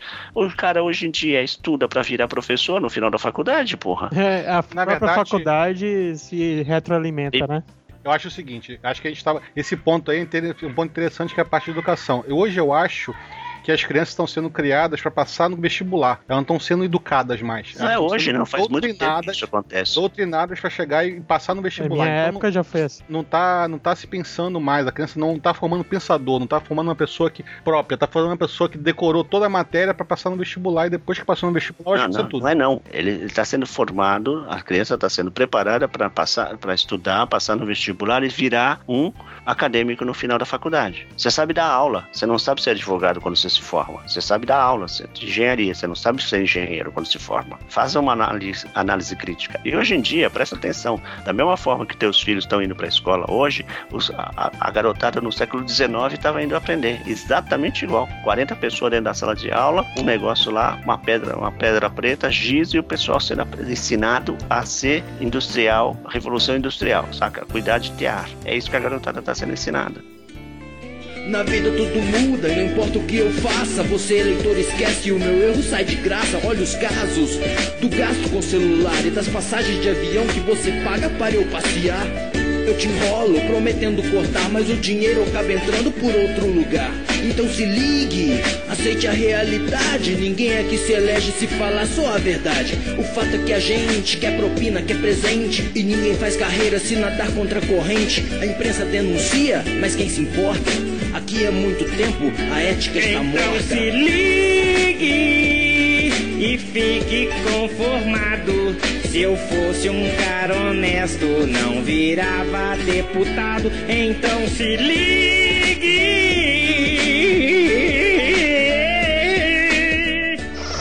Oi, pirata.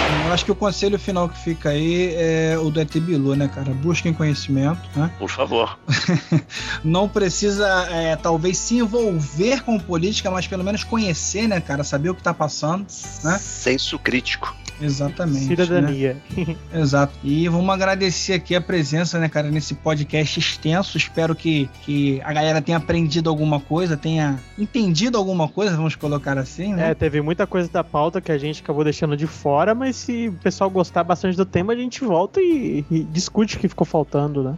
É, exatamente, eu discute novos temas, né? E também, galera, ninguém é obrigado a concordar e discordar com a opinião de todo mundo aqui. O legal é a discordância, o legal, o legal é o debate sobre o que a gente falou aqui. A Então, discordância que aumenta o número de comentários lá no post, né, cara? A galera vai discordando. Seu, seu- seu comentário, seu comentário valerá um voto. Pronto. É isso aí. Olha, eu deixo até aberto aqui, por favor, o meu e-mail, tal. Se alguém quiser falar, não, discordo, vou te mandar um e-mail bomba, pode mandar, não tem problema nenhum. SérgioVDS.gmail, manda bala. V- vamos abrir a discussão nos comentários aí. O Sérgio que vai falar pra todo mundo, não, não é bem assim. Nos comentários. Sérgio, né, cara, pra ser o moderador desse post aí, sabe, olha aí. Ficar lá de porteiro desse post, né? Pô, Nelson, Nerd, Undertal. Cara, eu não consigo. Nerso é foda. Nerd Undertal. Nerso. Obrigado aí, cara, pela participação. Eu Espero que que, você tenha agradeço. gostado. pô. Você- isso foi um, um sonho de, de, de muito tempo, cara. Quando eu comecei a ouvir podcast, o Pirata Cast sempre teve na, na- no, no topo pra mim. Eu lembro que quando você começou agora a com ouvir, né, vocês, cara, pô. tu, tu vinha comentar no Twitter, porra, vocês não vão voltar. Você começou a ouvir quando a gente tava parado, né, cara? É, justamente. Porra, legal, cara. E. Davi Sérgio, pegou no trampo. pois é. Sérgio, brigadão também, cara. Pô, valeu. Não, eu que agradeço a oportunidade de conversar com vocês novamente e com, com o teu público que provavelmente vai estranhar muito esse tipo de esse podcast aqui, porque é, a gente é enfático, né? E a gente foi um pouco mais agressivo, mas é todo o calor da política. A política perdoa tudo. Tá certo. E galera, comentem aí, como a gente falou, né? Discordem, concordem. Não deixe de comentar aí nesse post. Vamos continuar com a discussão, né, Esquilo? Isso, e se quiser mandar um e-mail, pode mandar para piratacast.piratacast.com. Confiram aí, né, cara? baúpirata.com. Tem sempre um link relacionado. Pode ser que nesse podcast tenha, pode ser que não. Confiram no post, certo? E sigam também nosso Twitter, né? Que é o arroba PirataCast. E dê um curtir lá na nossa página no Facebook, que é o facebook.com barra PirataCast. Isso, e classifique a gente lá na iTunes Store, galera. A gente precisa lá. Agora, né, vamos anunciar agora, Jabur, que a gente mudou nossa categoria? Pode ser, pode ser. Olha, é um- é Inclusive- bom motivo até pra anunciar justamente nesse podcast, né, cara? É, exatamente. Éramos um podcast de comédia, agora queremos ser um podcast mais sério e somos Sociedade e Cultura. Pois é, né? Isso mudou muita gente, mudou nosso âmago de. Ah, mas sacanagem. Sociedade e cultura. Por isso que o primeiro podcast é sobre política. Exato. E pra galera que vai lá dar um, dar um joinha né, lá no iTunes É também. se você pra- concorda ou não com essa nova. Se você falar, ah, vai É. se fuder vocês, vocês são comédia. Daí escreve lá, o que importa é você dar a sua classificação. Isso, então, na hora que você der a classificação lá no iTunes, depois vá lá no nosso blog, mais uma vez, e dê uma olhada no feed, né, cara? Porque o feed deu uma mudada aí, então se você assinou o feed há muito tempo atrás, pode ser que você não receba mais o podcast direto no seu iTunes aí. Se teu Tá. feed não tá funcionando, se você só usa feed, você nem está ouvindo isso. Exatamente. Peraí, peraí, deixa eu aproveitar o jabá então, que o meu tá acontecendo a mesma coisa. Meu feed também teve uma, umas encrencas, essas bagunças de políticas de iTunes, o Diabo 4, e eu tive que mudar o meu feed por uma questão de categoria, não de categoria dentro do iTunes, mas de frequência, né? E aí o que aconteceu? O meu, o meu feed só tá pegando os últimos podcasts, meus últimos podcasts, mas vai pra minha página lá, acha, no about me, ponto, about me barra Sérgio VDS, chega em tudo quanto é endereço meu. E tem o, o site do podcast, lá no podcast tem todos os podcasts, desde o número zero, que normalmente todo mundo tem vergonha de publicar, eu mantenho o, di- o desgraçado lá, mostrando todos os erros e falhas de um iniciante de podcast em 2006. O nosso a gente deixa, mas a gente já tinha quase dois anos de podcast, então mesmo assim não é aquelas coisas. tá bom. Pois é, né? Bom, o link da galera vai estar aí no post. É, né, Netanyahu, tu quer deixar algum jabazinho também aí? Ah, meu jabá é só meu, meu blog mesmo, que eu escrevo minhas bobagens lá. É só botar Nerdandertal que aparece meu blog. E sigam também ele no Twitter também. Porque ele tá sempre propagando do Pirata Cast, é muito bom. Segue lá o Capitão Caverna. E pra dizer que já falou de política, que se eu for eleito, pô, eu vou fazer uma. botar uma estação do metrô da, da Tijuca até Maricá, tá? Passando por Niterói, passando por Niterói, por favor. Só pra favorecer o povo, só Você pro vai, povo. você vai aprovar a lei do fone de ouvido? Proibido ouvir música sozinho em caixa de som. Não, isso aí não, isso aí, isso aí com certeza. Nelson, vamos conversar que eu tô precisando de emprego, você tá precisando de assessor político. Vamos... Ah, da taverna ouvintes, né, cara? Olha só, então pra fechar mesmo, né, cara, que é assim, como o pessoal diz, né, por último, mas não menos importante, na verdade, o mais importante. Você vê a lista de casamento? Não, não. É, rapaz, tinha esquecido disso, olha aí, ó. Isso também é muito importante. Deu uma conferida na minha lista de casamento que tá aí no post, né, cara? São duas listas, uma online e outra offline, tá? No post do Baú Pirata do podcast. Mas o que eu tava querendo dizer, Júnior, Júnior não, Esquilo, é sobre o nosso Media Kit, né? A galera pode dar uma conferida no Media Kit também. Exatamente. Só... Esse recado vai ficar maior que o cast, cara. Tô percebendo isso aqui. Mas tudo bem.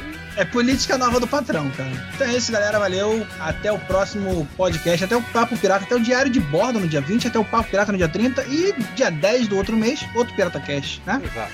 Até mais. Tchau. Uhul. Tchau.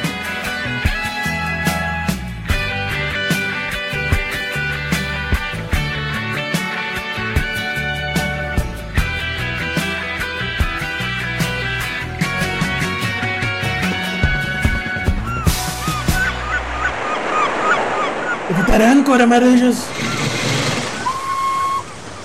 Já repare.